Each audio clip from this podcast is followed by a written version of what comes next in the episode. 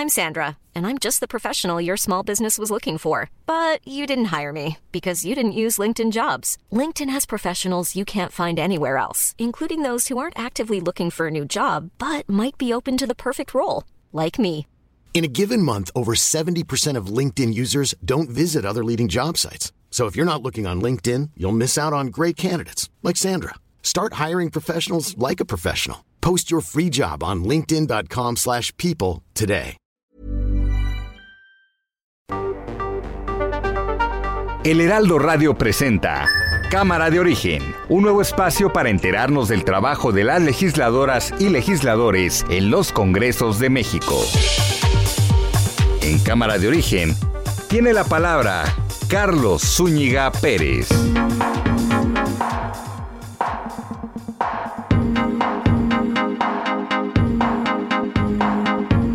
Llegamos ya al viernes, viernes 23 de julio de 2021. Gracias por acompañarnos, por sintonizar Heraldo Radio. Esto es Cámara de Origen. Les habla Carlos Zúñiga Pérez. Además de la información más importante del día, que vaya que hay este viernes, tendremos entrevistas muy interesantes para todos ustedes. Recuerden, estamos todos los días de 4 a 5 de la tarde. Y como siempre, siendo las 4 de la tarde con un minuto, vamos a ver cómo anda la información a esta hora del día sobre el gas bienestar. Se tienen los terrenos para las centrales de distribución, ya se están adquiriendo los cilindros, las camionetas repartidoras. Más si se trata de la esposa, pues hable bien de su esposo, si va a cobrar o no va a cobrar, pues eso es otra cosa. Por eso hay que renovar el INE y el tribunal. Eso que hicieron de lo de los candidatos fue una gran injusticia, un absurdo. Eduardo Clark. La Ciudad de México estará en semáforo naranja a partir de la próxima semana y por lo menos dos semanas de acuerdo a los lineamientos que ustedes ya conocen. Claudia Sheinbaum. Y a partir de la próxima semana inicia la vacunación en algunas alcaldías. Lo vamos a dar a conocer el día de mañana o la darán a conocer Oliva y Clark el día de mañana para informar cuáles alcaldías ya inician su vacunación a partir de los 18, es decir, de 18 en adelante. Alfredo del Mazo, gobernador del Estado de México. La próxima semana pasamos a semáforo color naranja. Hoy en día estamos viviendo un incremento importante en el ritmo de contagios. Manuel Bartlett, a un reportero con cubrebocas. ¿Van a acudir a la acción penal? A ver, con el bozal no se oye ni se entiende. Como estamos, estamos, casi todos vacunados, estás lejos. Si quieres, pídate. Porque no se entiende nada de lo que dices.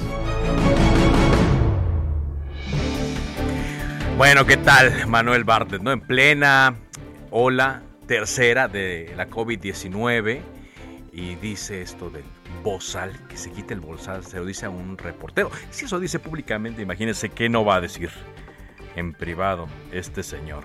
Bueno, en más de las noticias del día, esta tarde en Tlaxcala, el presidente Andrés Manuel López Obrador dijo que ya están sentadas las bases de los programas sociales, pero pidió a sus colaboradores trabajar de forma coordinada y les pidió que lo hagan sin sectarismos.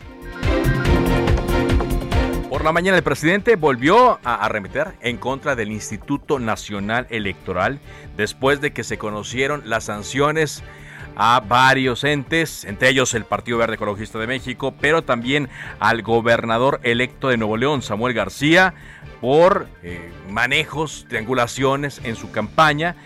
Dice el presidente que el Instituto Nacional Electoral no está haciendo las cosas bien. Para que quede claro, el INE aprobó multar con 55 millones 470 mil pesos al partido Movimiento Ciudadano y con 448 mil pesos a Samuel García, gobernador electo de Nuevo León. Esto por la promoción que en campaña hizo la esposa de Samuel, de nombre Mariana Rodríguez, en redes sociales a favor de su esposo.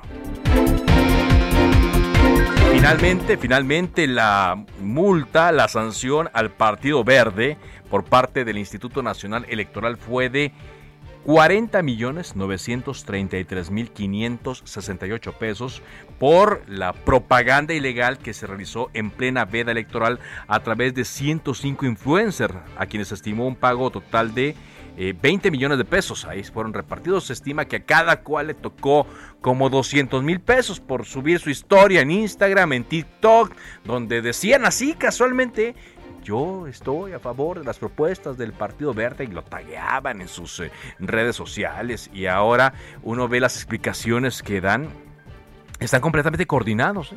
Unos dicen, no, yo no reviso el, contenido de mis historias se cambia periódicamente. Otros dicen yo no violé la ley electoral, es parte de mi libertad de expresión, lo que estaba diciendo. Y por ahí sí hubo uno que dio una pista interesante, de la cual le vamos a hablar mañana en nuestra columna, por cierto, acceso libre de El Heraldo de México. El gobernador de Michoacán, Silvano Aureoles Conejo, inició una gira por Estados Unidos para denunciar que el crimen organizado participó en las elecciones del 6 de junio en Michoacán. Hay una fotografía de él en su banquito, ese banquito que ya se volvió inseparable, parece una parte más de su cuerpo. En el aeropuerto, en la Terminal 2, ahí está sentado con sus documentos y ahora se va a Estados Unidos. La pregunta mientras que hacemos es, hoy día 23 de julio, viernes, ¿quién ¿Quién gobierna Michoacán entonces? Y bueno, este viernes se inauguraron los Juegos de eh, la capital de Japón, los Juegos de Tokio y eh, pues eh, la delegación mexicana desfiló. Muy bien, buenos comentarios. Ahora sí, a conseguir medallas. Las autoridades de la Ciudad de México dieron dos anuncios importantes en torno a la COVID-19. Primero, que regresamos a semáforo color naranja, claro, con algunos ajustes, con algunos cambios, y que también, ojo, eh, a partir de la próxima semana se vacunan a las personas de 18 años, es decir, todo adulto aquí en la Ciudad de México ya podrá vacunarse. Carlos Navarro, reportero del Heraldo de México, nos tiene más información. Adelante, Tocayo. Buenas tardes, Carlos. Te saludo con gusto a ti al auditorio y lo que se veía venir ante el aumento de casos positivos al virus SARS-CoV-2 que provoca la enfermedad COVID-19, la Ciudad de México regresa al semáforo de naranja epidemiológico. Sin embargo, la jefa de gobierno, Claudia Sheinbaum, explicó que esto no representa ningún cambio en las actividades económicas. Escuchemos.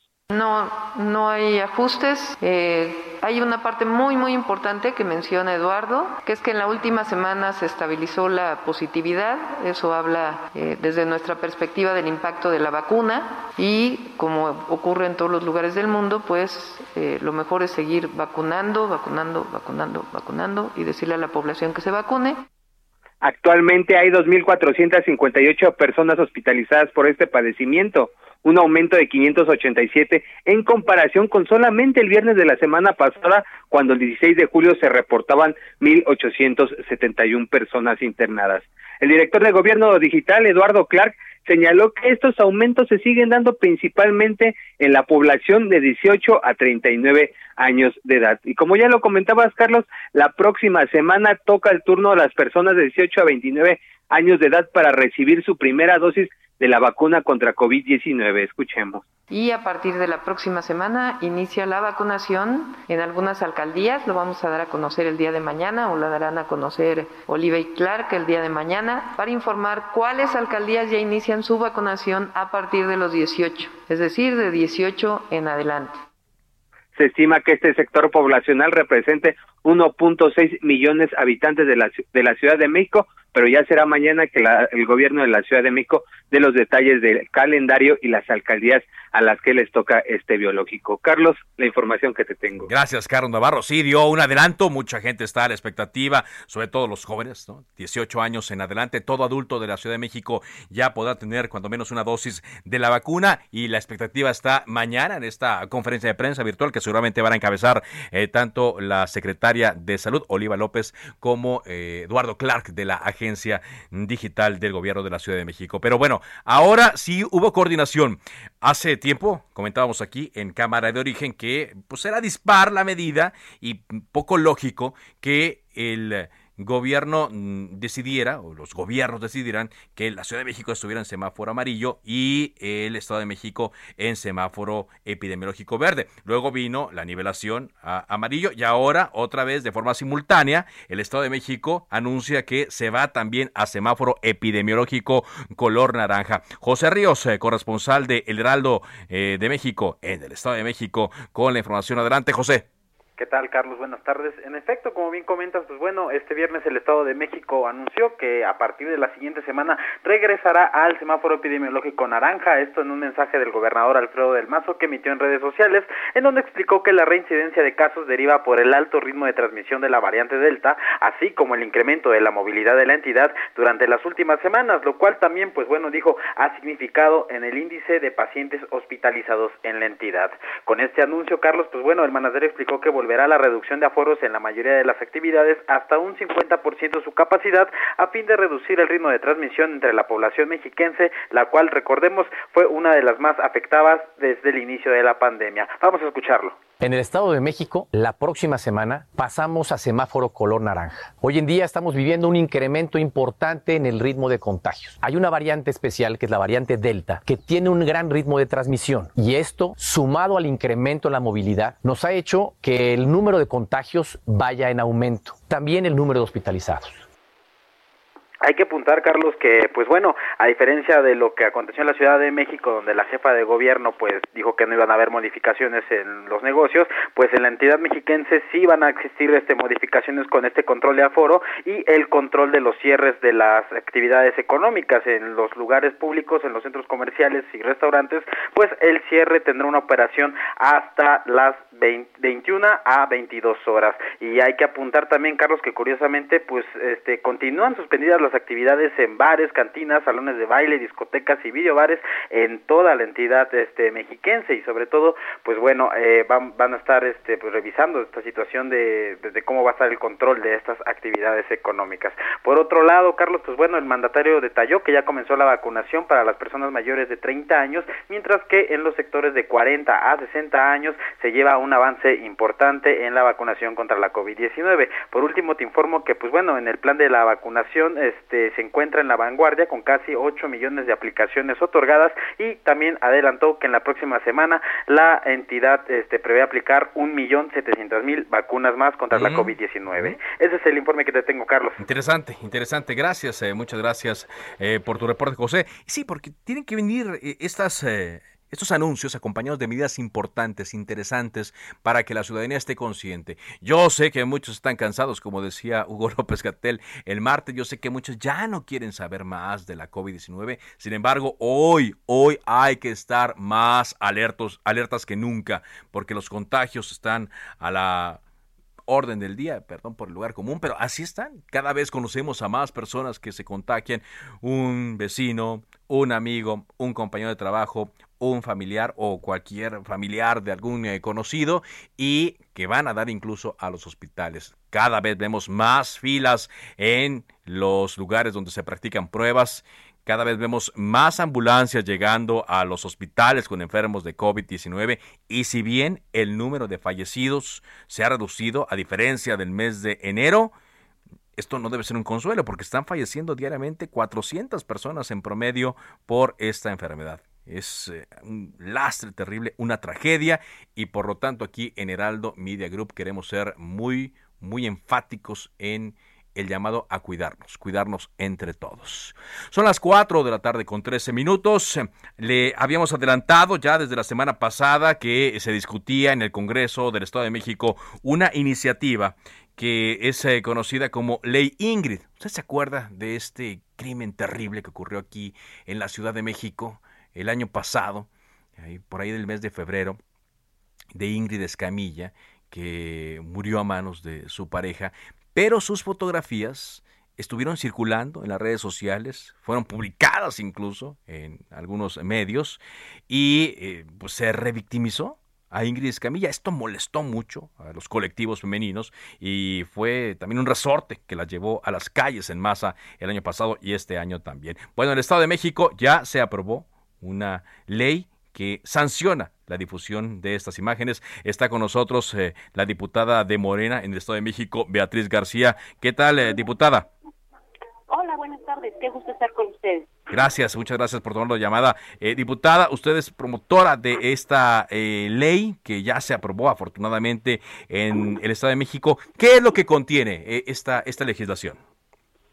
Pues bueno, esta es una modificación al artículo 227 bis el cual eh, reforma el Código Penal del Estado de México y que al que por cualquier medio y fueran los supuestos autorizados por la ley audiograve, comercialice, comparta, difunda, distribuya, entregue, exponga, envíe, filme, fotografíe, intercambie, oferte, publique, remita, reproduzca, revele, transmita o videograve imágenes, audios, videos o documentos de cadáveres o parte de ellos que se encuentren relacionados con una investigación penal de las circunstancias de la muerte o de las lesiones que estos presentan, van a tener de 3 a 6 años de prisión y una multa que equivale a 50 a 100 veces el valor diario de la unidad de medida de actualización. Básicamente estos son los verbos rectores, eh, el principio de lo que será el castigo, sin embargo, eh, se incrementan dos apartados que nos parecen muy importantes. Tratándose de imágenes, audios o videos o cadáveres de, de mujeres, niñas o adolescentes y de las circunstancias de su muerte o de las lesiones que por cada que se presenten, y esta será en el artículo eh, pasado que les acabo de, de mencionar, sí. mantener hasta la mitad. Ah, nada más para, puntualizar, eh, eh, diputada, estoy platicando con la diputada Beatriz eh, García, es la difusión de perdón por lo crudo, cadáveres, ¿no? Cadáveres, no importa sea de hombres o mujeres, pero habrá una agravante cuando la difusión sea de cuerpos de mujeres menores también y menores de edad. Es correcto, es correcto. este, cuerpos de mujeres, pero el agravante eh, en donde incrementa la pena es cuando éstas sean eh, eh, mujeres, niñas o adolescentes. Eh, sin embargo, usted mencionaba el, el trágico suceso que, que fue con eh, el tema de los de México, eh, fue más allá de la exposición cuerpo. Fue que fueron imágenes enteras por servidores públicos ese es el tema total de, de, por qué se promueve esta ley. ¿Por qué? Porque los primeros que llegan al, al, área, ¿no? A donde fue cometido el homicidio o... Permítame un momento, eh, diputada, es que estamos teniendo un poco de problemas para escucharla bien, hay mucho sonido ambiente, estoy platicando con la diputada Beatriz García, diputada de Morena en el Estado de México, promotora de esta legislación que castiga severamente a quienes difundan eh, las fotografías de cadáveres, como decíamos, sobre todo se va a agravar el, asunto cuando son eh, niñas, adolescentes o mujeres. Ahora sí la escucho ya mejor, diputada Beatriz García. aquí estamos ya eh, de vuelta. Eh, diputada, entonces me decía que, que estas agravantes. Ahora yo le quería preguntar, ¿qué mensaje se daría o qué mensaje adicionalmente del castigo? Se daría a, la sociedad y, por ejemplo, también a nosotros, los medios de comunicación, ¿no? que a la hora eh, de estar evaluando, publicar eh, ciertas imágenes, eh, pues eh, hay unos que se brincan todos los códigos, ¿no? Aquí en Heraldo Media Group hay un código de ética, sé que en otros medios también lo hay, pero hay otros que con el afán de vender, con el afán de despertar más el morbo, pues las publican y no abonan en nada a una concientización del problema de violencia que tenemos, sobre todo contra las mujeres. Totalmente de acuerdo. Eh, yo creo que esto va para todas y todos. Eh, en el caso específico de los medios de comunicación, pues tenemos una labor muy importante, que es informar. Y si estas imágenes no abonan a la información, es por demás incluirlas. Sin embargo, eh, lo que sí abona es al fortalecimiento de la violencia visual, ¿no? En donde hoy eh, ver un cuerpo, un cadáver, eh, se ha hecho costumbre y eso es muy lamentable. La violencia se empieza a normalizar a partir de estas imágenes, a partir de estas acciones. Y si estamos dando una decisión constante, permanente, eh, motivando el morbo, este, motivando a, a, que entre nosotros como sociedad incluso hagamos la propagación, la difusión de estas imágenes, pues se fomenta más el asunto de que hoy eh, sea normal ver eh, cadáveres de mujeres, de niñas, de adolescentes en cualquier espacio, ¿no? Entonces, eh, esto eh, eh, agrava totalmente la dignidad de las personas y obviamente también transgrede a las terceras personas, en este caso a sus familiares. Exacto. por eso hay un daño muy severo, ¿no? A la familia. Claro, muy, muy, de, muy, muy severo a la familia, ¿no? Porque además nosotros todos y todos sabemos que lo que se reproduce eh, principalmente en los medios digitales como son este eh, Facebook y todo lo que se propaga en Internet, pues se queda permanente, ¿no? Entonces, eh, esta ayuda o fomenta a que se empiece a normalizar la violencia. Entonces, más allá de que esto sea un, un paso que solamente abona a buscar la justicia de las mujeres que han sido asesinadas o de las mujeres y niñas que han estado eh, en un suceso tan lamentable, eh, también es un mensaje para la sociedad. Sí. Estar comprometidos para que esto no vuelva a pasar, pero sobre todo quienes han sido víctimas hoy tengan un respaldo. Eh, necesitamos hacer muchos cambios de fondo. Sabemos que el asunto de la violencia hacia las mujeres es eh, enorme. Estamos en uno de los estados con mayor alta tasa de feminicidios. Sabemos que hoy la tasa de feminicidios en el país es de 11 mujeres al día y es muy lamentable. Ah, Esa es lo que iba, porque mucha gente va a decir, bueno, pero ¿por qué castigan a los que difunden? Castiguen y agarren a los delincuentes. Bueno, pero todo abona en esta parte, ¿no? Todo abona Claro. a que no, no exista esa eh, falta de protección a, a la familia, sobre todo, porque yo no me quiero imaginar a alguien que se encuentra de repente con una imagen de cómo, cómo quedó su ser querido, ¿no? Después de estos crímenes tan atroces. Sí, sí, sí, mira, fíjate, en el Estado de México, en la región de los volcanes, hubo el caso de una niña que es menor de edad, Ujú. eh, lo cual ahorita está haciendo un proceso y no se ha eh, concluido, por eso no se menciona el nombre, pero resulta que los padres de familia aún no sabían dónde estaba el cuerpo de su hija y en las redes sociales, dos horas después que se había encontrado, ya se exhibía el, el cuerpo de la niña y aparte también eh, con, eh, los instrumentos con los que ella eh, se pretende que cometió un suicidio. Sin embargo, eh, no solamente estaba eso, algo que, que de verdad daña muchísimo es que estaba la fotografía de la carátula de la carpeta de investigación. Terrible, entonces terrible. O sea, alguien la filtró, alguien filtró la imagen. Exactamente, ahí justamente hoy el hecho de que los servidores públicos aumente hasta en tres terceras partes este la pena, justamente es por eso. Necesitamos saber que las instituciones que se encargan de salvaguardar nuestra integridad este física y moral, pues hoy realmente tengamos confianza Sí. que hay eh, eh, que está salvaguardada nuestra información, que vamos a llevar un proceso penal eh, con todas eh, las formas y que no sirva para contar historias que a lo mejor solamente van a alterar el, el proceso de la investigación Pues o incluso a dañar a estas terceras personas porque se cuentan cosas distintas a lo que pasó. Claro, claro. Entonces, yo creo que este es un tema muy importante. Nuevamente, te repito, volvemos a- al tema en donde es va para todos y Sí, todas, todos, ¿no? exacto, para exacto. que tomemos conciencia desde los medios de comunicación, pero nosotros también como como oyentes, como visualizadores de las imágenes, este, para que también empecemos en un proceso de tratar de pacificar este tema y erradicar la violencia desde el origen. Pues gracias, muchas gracias, diputada Beatriz García, diputada de Morena del Estado de México, promotora de esta legislación. Y si le parece, más adelante platicamos sobre otras leyes que seguramente vendrán para ir, para ir erradicando esta grave violencia que nos afecta. Muchas gracias. Con gusto, estamos a sus órdenes. Que tengan bonita tarde todas y todos. Igualmente. Eso en el Estado de México. Son las 4 de la tarde con 22 minutos. Está aquí con nosotros Ángel, Ángel Arañano. ¿Cómo estás? Muy buenas tardes. Muy buenas tardes, Tardecita Carlos. calurosa aquí en la Ciudad de México. de Viernes. ¿Te desmañanaste viendo la inauguración de los Juegos? No, la verdad es que no.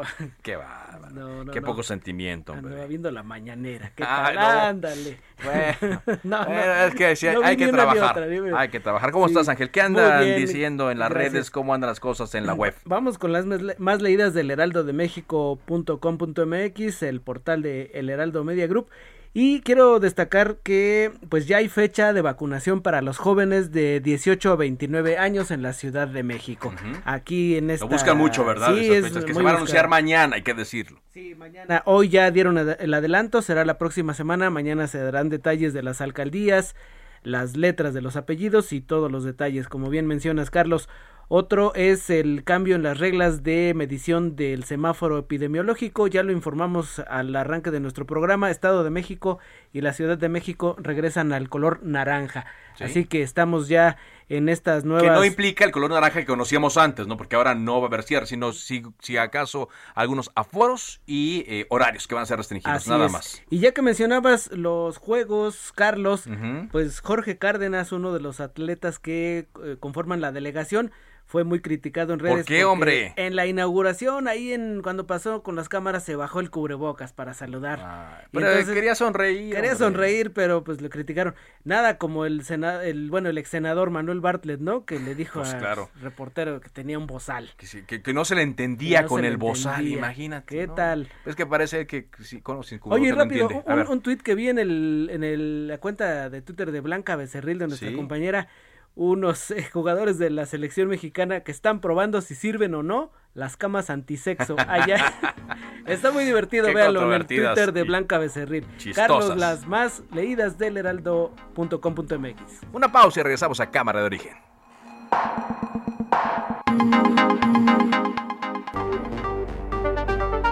Se decreta un receso.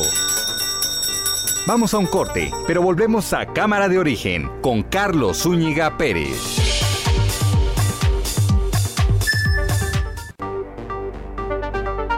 Se reanuda la sesión.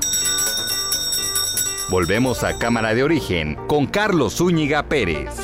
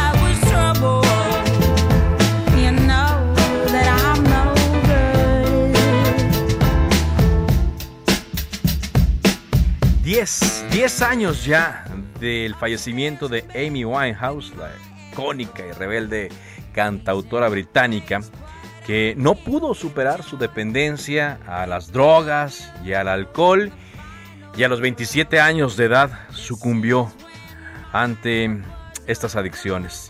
Fíjense que en coincidencia con este décimo aniversario de su fallecimiento, la madre de Amy, de nombre Janice Winehouse Collins, ha hecho un documental. Ella lo narra sobre la vida de Amy.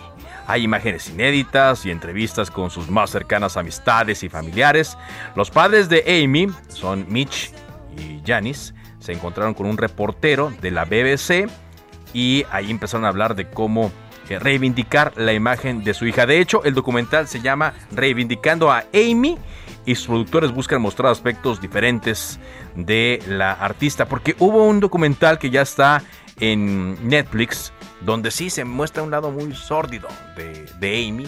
Es muy bueno, es un buen documento, la verdad, periodístico, pero es un lado sórdido. Pero en respuesta a esto, los padres de Amy prefirieron hacer otro. Y este será eh, emitido por el canal BBC justamente ya fue emitido seguramente esta noche allá en, en Inglaterra y próximamente estará en las antenas, en los cables y seguramente en las plataformas. 10 años ya de la muerte de Amy Winehouse.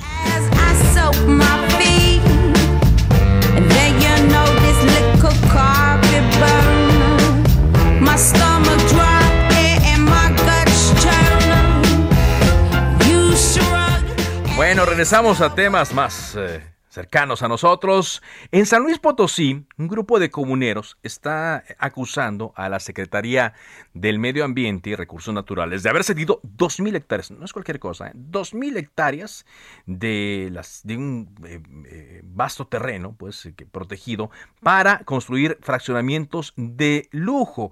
Es un tema que ha traído al Senado de la República justamente el legislador Eli César Eduardo Cervantes Rojas y está sirviendo como mediador entre los comuneros que están molestos, preocupados y la Semarnat. Por eso hoy le agradecemos eh, que esté con nosotros el senador. ¿Cómo está? Muy buenas tardes. Muy buenas tardes, aquí estamos muy contentos. Este Carlos Zúñiga, Gracias, senador. a la orden. Estaba viendo yo eh, hace rato una conferencia de prensa que usted eh, dio el día 7 de julio ahí en el Senado abordando este tema. Trajo a los comuneros que estaban manifestando su, su preocupación, su enojo también por estos eh, aparentes permisos que dio ilegalmente la Semarnat. Y usted hablaba también de que la Semarnat pues no estaba cumpliendo a lo que se había comprometido. Pero creo que ya ha avanzado este, este asunto. ¿Cómo van las cosas al día de hoy? Pues bueno, eh, efectivamente lo que nos preocupa acá en San Luis Potosí es que están impulsando un proyecto llamado Cañadas. Cañadas. Es un proyecto inmobiliario de lujo sobre lo que viene siendo la Sierra de San Miguelito. Y en ese dictamen, en esa parte que están haciendo, pues son 1.805 hectáreas las, las que están dejando del lado del área protegida donde se pretende urbanizar. Y en, dentro de esas 1.800 hectáreas eh, se encuentra un tema emblemático que es la cañada de lobo. Acá en San Luis Potosí, eh, la recaudación de agua o el sustento de, agua para todos los habitantes, pues son los mantos acuíferos. Eh, y la Sierra de San, Miguel, de San Miguelito es uno de los captadores de agua. Es el mayor espacio de captación de agua para esos mantos acuíferos y que ya con la construcción de parte de la Sierra de San Miguelito que se ha venido haciendo, eh, lo que hemos tenido en San Luis Potosí, pues es que ha habido inundaciones, ya no está la captación, escasez de agua y pues no son muy amigables con el ecosistema, además del ecocidio que se va a generar eh, de diferentes especies endémicas. Y bueno, pues todo esto por intereses económicos, empresariales, eh, está ligado ahí el hijo del exgobernador Marcelo de los Santos, pero el mayor accionista es Carlos López Medina, acá lo conocen como Chato López. Ahora, este tema ya incluso llegó a la conferencia de prensa eh, mañanera. El presidente está enterado de, esta situación, pero lo que yo no sé si está enterado de, esto que usted señalaba a principios del mes, senador, en torno a que pues no ha habido una respuesta cuando menos contundente de la Semarnat o de los eh, del delegado de programas de desarrollos integrales en San Luis Potosí en torno a este asunto, cuando menos para dar tranquilidad a los habitantes eh, cercanos a, a la zona de la Sierra de San Miguelito. Creo que el presidente está enterado. Eh, desde que fue electo como presidente electo todavía no en funciones, y después en, una visita en San Luis Potosí, en diferentes momentos, el presidente ha manifestado que cierra así urbanización. Sí. Incluso en una asamblea, bueno, en una sí, asamblea en la Plaza de Fundadores, le preguntó a la población que ya se venía preocupando, este es un tema que se viene arrastrando por años, y pues debemos recordar que este tipo de conflictos pues vienen desde Salinas de Gortari, cuando se puede, se aprueba esa parte donde ya se puede dar la venta de las tierras comunales o ejidales, ¿no? Entonces, creo que el presidente está enterado. No sabemos, yo reitero mi apoyo siempre a la cuarta transformación, mi respeto y reconocimiento al presidente de la República, pero en este tema sí le vamos a entrar a la defensa de la naturaleza. A la defensa de esta... Eh, ¿Está en camino o ya se convirtió en un área natural protegida, senador? Ya es un área protegida. De hecho, esa parte que ahorita están dejando de lado, esas 1.800 hectáreas, es un área protegida a nivel estatal. Okay. Lo que están haciendo y lo hicieron de manera violatoria en esa entrevista, en esa conferencia de prensa que vimos en el Senado de la República con los compañeros, precisamente se mencionaba que cómo estaban habiendo irregularidades. Por ejemplo, necesita asamblea con 15 días cuando la normatividad marca 30 días. Que ponen el 50% más uno cuando deberían ser el 75. Creo que hay materia para dar la lucha jurídica Sí. y se va a dar y también el llamado que estamos haciendo es a la población de San Luis Potosí, porque la afectación no nada más es a los comuneros, va a ser a la población en general. Porque cuando menos eh, la sierra abarca cuatro municipios, ¿no? Por lo que sé, cuatro municipios. Sí, sí, sí, abarca lo que viene siendo Villa de Arriaga, Mezquitic, Tierra Blanca, que no viene siendo como un municipio, no es un municipio como tal, pero abarca y San Luis Potosí. y San Luis Potosí. Ahora, senador, de este asunto, ¿ya está enterado? ¿Ya sabrá algo el gobernador electo de San Luis Potosí, Ricardo Gallardo? En algún momento, cuando su padre era presidente municipal de San Luis Potosí, ahí tuvieron algunas complicaciones entre ellos y los empresarios. Se filtra como que son de intereses más que ecológicas o de bienestar y se detuvo de algún momento Ajá. pero eh, y también la otra que tenemos es que en ese recibimiento que tuvo el presidente Andrés Manuel Sí. con el virtual candidato a la gobernatura Ricardo Gallardo abordaron el tema.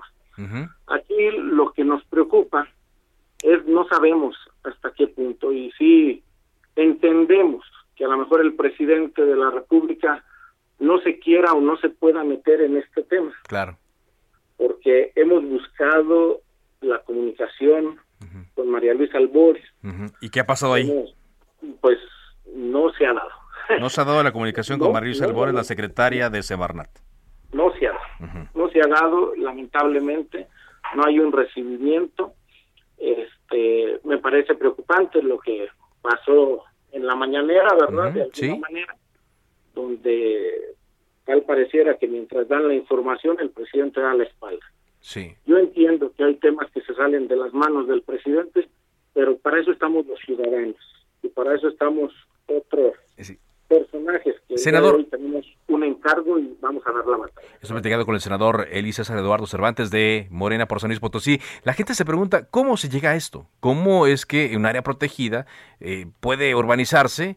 ¿Qué, ¿Hubo corrupción? ¿Hubo moches? Eh, ¿Qué se sabe? Sabemos que ha habido corrupción, este, por ahí ya en diferentes programas eh, han y se han difundido videos donde hay coacción de algunos de los comuneros, incluso en algún programa el encargado del comisariado decía que los dejáramos, que no nos metiéramos porque era asunto de ellos lo que hacían con sus tierras. Pero este es un asunto de interés general para toda la sociedad potosina. Sí, sí, sí, Entonces- sin duda, sin duda. ¿Qué sigue, senador? ¿Cuál es el siguiente paso? ¿Qué es lo que esperaría usted? Creo que como en todo momento se tiene que dar tanto la lucha jurídica como la lucha social, eh, la presión política. Y ese es el llamado que le estamos haciendo a la población potosina y agradecemos el espacio para para abrir los micrófonos y que se enteren a nivel nacional de este tema aquí con ustedes en el Heraldo Radio, Sí. porque sí es preocupante la situación. Sabemos la escasez de agua que se ha dado en muchos de los lugares, San Luis Potosí no es la excepción, y tenemos que enfrentarlo, tenemos que buscar detener que las inmobiliarias, que los negocios millonarios se antepongan a los principios Muy bien. de la población. Estamos atentos, senador, entonces a lo que ocurra. Gracias por darnos esta entrevista y por hacer este llamado. Y ojalá todos pronto cumplan y se proteja esta área. Muchas gracias. Gracias a ti, Carlos Zúñiga, un abrazo para todo tu auditorio. Muchas gracias igualmente, el senador Eduardo Cervantes. Sí, lo que hacía referencia es que en la conferencia mañanera, en esta sección de quién es quién las mentiras, se retomó una información de Julio Astillero, en donde se decía que no había dado la noticia eh, correcta o la información correcta en torno a este problema. Y por eso dice el senador que pareciera que el presidente le había dado la espalda, aunque está completamente enterado. Y sabemos que en la reunión con el gobernador electo de San Luis Potosí, Ricardo Gallardo, se abordó este tema también. Bueno, vámonos a Michoacán con Amanda Bautista, porque hay información en torno a Aguililla, este municipio que ha estado bajo la lupa debido a la situación de violencia. Adelante, Amanda, con el reporte. ¿Qué tal, Carlos? Muy buenas tardes a ti y al auditorio. Informarte que en un segundo intento para establecer las mesas de diálogo con habitantes de Aguililla, Michoacán, personal de la Secretaría de Seguridad Pública y de la Comisión Nacional de los Derechos Humanos arribaron este viernes a la localidad con la intención de iniciar en lo inmediato la aplicación de programas sociales en beneficio de la población que vive el del conflicto originado por la pugna de territorio entre dos grupos criminales que se disputan esta región de la entidad. Por parte de la CNDH, atenderán el tema relacionado con los enfrentamientos registrados entre el ejército mexicano destacamentado en la zona y ciudadanos que están en contra de la presencia de los militares, lo que ha derivado en al menos tres enfrentamientos en semanas anteriores y como consecuencia un grupo de hombres y mujeres de todas las edades mantienen un plantón afuera del cuartel militar desde hace casi un mes. Afuera de las instalaciones, en la cabecera municipal, precisamente de este cuartel, Arturo Medina, representante de la Secretaría de Seguridad Federal, trató de exponer el plan de desarrollo, donde en primera instancia intervendrán 15 instituciones con 20 proyectos. Por momentos el funcionario era interrumpido en su intervención por ya los ciudadanos eh, hacían hincapié en que aún no existen las condiciones de libre tránsito. En los últimos días incluso se han reparado al menos 11 aperturas o destrucción de carreteras ¿Sí? realizan precisamente integrantes de grupos criminales para que no exista vialidad sobre la carretera Apatzingán Aguilita. Los funcionarios federales eh, solicitaron a la población sentarse en la de pacificación para establecer la ruta de trabajo pero existe resistencia entre estos ciudadanos, Carlos. Es, es, algo que seguramente estaremos, estaremos viendo. Te agradezco mucho, Amanda, por este reporte. Gracias, Carlos, que tengas buenas sí, tardes. porque urge, urge esa eh, paz, que llegue esa paz finalmente para Aguililla, pero no se ve, no se ve un trabajo fácil. Se ve cuesta arriba más bien. Bueno, cuando son las 4 de la tarde con 46 minutos, eh, seguramente usted, que tiene el privilegio de ser empleado, que tiene trabajo, se está dando cuenta de algunos cambios que están ocurriendo en la forma en la que le pagan. Están ocurriendo cambios eh, en el tema de la subcontratación, del outsourcing, debido a esta reforma que fue aprobada hace tiempo en el Congreso. Bueno, había un plazo, plazo fatal, para que las empresas cumplieran en regularizar la situación de los empleados que se encontraban bajo este esquema. Sin embargo, pues ante lo complicado y ante lo engorroso que son a veces estos eh, pasos, están pidiendo una prórroga. Y ya discutíamos aquí hace tiempo la propuesta de Ricardo Monreal que decía, sí, va a haber una prórroga para los empresarios de un mes más, pero el grupo parlamentario del PAN está pidiendo más tiempo. Está con nosotros Héctor Márquez, el es presidente de la Asociación Mexicana de Empresas de Capital Humano. ¿Qué tal, Héctor? Muy buenas tardes por, por acompañarnos aquí en Cámara de Origen. ¿Qué es lo adecuado, Héctor? ¿Un mes? ¿Seis meses para regularizarse? ¿Cuánto sería? Muy buenas tardes. Muy buenas tardes, qué gusto saludarte. Carlos. Igualmente.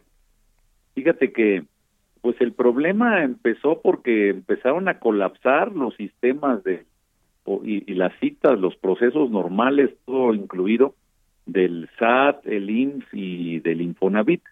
Resulta que, como tú sabes bien, el INEGI dijo el año pasado, oye, pues hay eh, 4.6 millones de mexicanos que trabajan a través de un insourcing o de un outsourcing. Entonces, eh, ahorita comentabas, oye, algunos se dan cuenta. Claro que sí, todo el mundo se va a dar cuenta porque esa población equivale prácticamente al 25% de todos los asegurados en el país. 25%, una cuarta parte. La cuarta parte. Entonces, es un grupo muy, muy grande. Por tanto, eh, de una manera u ya sea directo o esto va a ocurrir, así es muy importante que lo... Perdón, perdónme eh, al auditorio, eh, voy a restablecer la comunicación con eh, don Héctor Márquez, presidente de la Asociación Mexicana de Empresas de Capital Humano, porque estaba yendo y, viniendo la voz. Le decíamos, y sí, tiene razón Héctor, no es cualquiera, o sea, muchos empleados están ya notando estos cambios. Retomo la conversación donde quedamos, don Héctor, le decíamos el 25%, entonces una cuarta parte de los afiliados al Instituto Mexicano del Seguro Social. Exacto. Entonces, muy importante que comentemos que precisamente tu llamada es muy oportuna porque hoy se vencía el primer paso. Hoy, hoy justamente, hoy 23 de julio, viernes 23 de julio.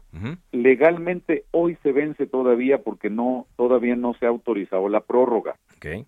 Entonces, en este momento, eh, para todos los insourcing y outsourcing, excepto los de gobierno, eh, ya hoy es el último día en que legalmente pueden puedes tener a tus trabajadores a través de esa modalidad y tienes que migrarlos a una de las, eh, en teoría, a dos opciones. O los contratas directamente o los subcontratas a través de una empresa que te va a seguir dando servicio de subcontratación, pero ahora solo de servicios especializados. y, y ese servicio especializado que tú puedes subcontratar siempre y cuando no sea tu actividad preponderante. En resumen, eso así es la ley. Eh, pero en este caso, eh, eh, don Héctor, hay un consenso, afortunadamente lo que vemos, un consenso entre el gobierno, eh, federal, legisladores, representantes del sector privado. Pero usted me dice que, bueno, esto es un problema que tampoco es 100% eh, culpa de las empresas. Este tiempo que están discutiendo, eh, ¿cuál sería lo prudente? Pues, no sé si seis meses, como lo piden los del Grupo Parlamentario del PAN, hasta el año 2022, cuando entre 2022, o un mes, como lo está proponiendo Ricardo Monreal, presidente del Senado. No de la pregunta. Mira, el punto es que pues ya, ya no es prudente. Ah, ya no es prudente. Permítame, voy a mejorar la comunicación, ojalá y que cambiemos a, una nueva estructura. Pero decía que eh, es una bocanada de oxígeno que emerja este consenso entre las autoridades gubernamentales para que las empresas puedan eh, cumplir con esta reforma en materia de subcontratación conocida como la ley outsourcing. La postergación que todavía no es oficial, pero bueno, al haber un consenso seguramente no habrá problemas, no debe haber problemas para las empresas, mucho menos eh, para los empleados, va a permitir incluso aclarar muchas dudas eh, que tienen las compañías en torno a esta nueva legislación, porque hay cosas que están sujetas todavía a la interpretación. Y cuando hablamos de los ingresos de los empleados, pues esto debe ser lo más claro, lo más claro posible.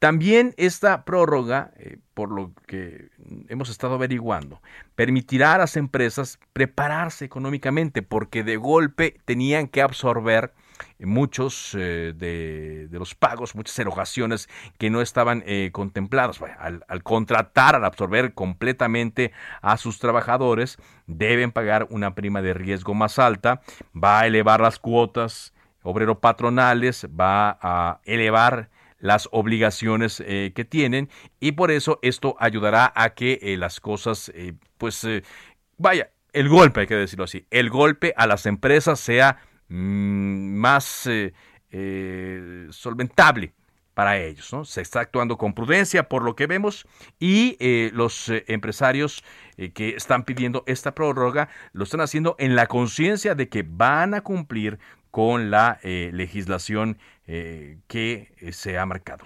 No dicen, no estamos en contra, queremos cumplirla, entendemos la situación, no nos vamos a amparar, pero simplemente necesitamos más tiempo para cumplir con la ley tal cual se está estableciendo.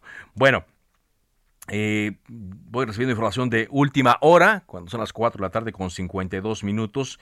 El gobierno del presidente de Estados Unidos, Joe Biden, anunció la primera cancelación de contratos que fueron iniciados por Donald Trump para la construcción del el muro, ese maldito muro el estúpido muro en la frontera con México, el Departamento de Seguridad Nacional informó que la Oficina de Aduanas y Protección Fronteriza ya, ya, ya dio ya está dando por terminados. Dos contratos para la construcción de esto, estas barreras en Laredo, Texas, a frontera de Nuevo Laredo con Laredo. Ya el mes pasado este Departamento de Seguridad Nacional publicó su plan para el uso de fondos que el gobierno de Trump planificaba usar en la construcción de barreras físicas a lo largo de los 3.200 kilómetros de la frontera con México. Entonces, aunque hay una resistencia, por ejemplo, del eh, gobierno de Texas, el gobierno estatal, donde le pide al gobierno federal de Joe Biden que se cumpla, incluso ya han eh, entablado algunas demandas ante cortes en los Estados Unidos para que se siga la construcción del muro, el gobierno de Trump va en otro sentido y dice, no, ni un dólar más se va a dar a la construcción de este muro, el estúpido muro que Donald Trump promovió como parte de su campaña y que prácticamente quedó en eso, en una promesa, porque primero las barreras ya existían y segundo, pues no se construyó como él lo prometió. De esta forma llegamos a la parte final de Cámara de Origen. Gracias por habernos acompañado hoy viernes y a lo largo de esta semana. Deseamos que tenga un buen fin de semana. Cuídese mucho, por favor, los casos están a la alza, los contagios están a la alza, esta variante Delta es muy, muy contagiosa, es mejor protegernos, cuidarnos, ya sabemos cómo. Y los esperamos aquí el próximo lunes a las 4 de la tarde, tiempo del centro de México. Por lo pronto le invito a que siga aquí en Heraldo Radio con Javier Solórzano y lo dejamos mientras con Amy Winehouse a 10 años de su muerte. Es todo, buenas tardes. ¿Es cuánto?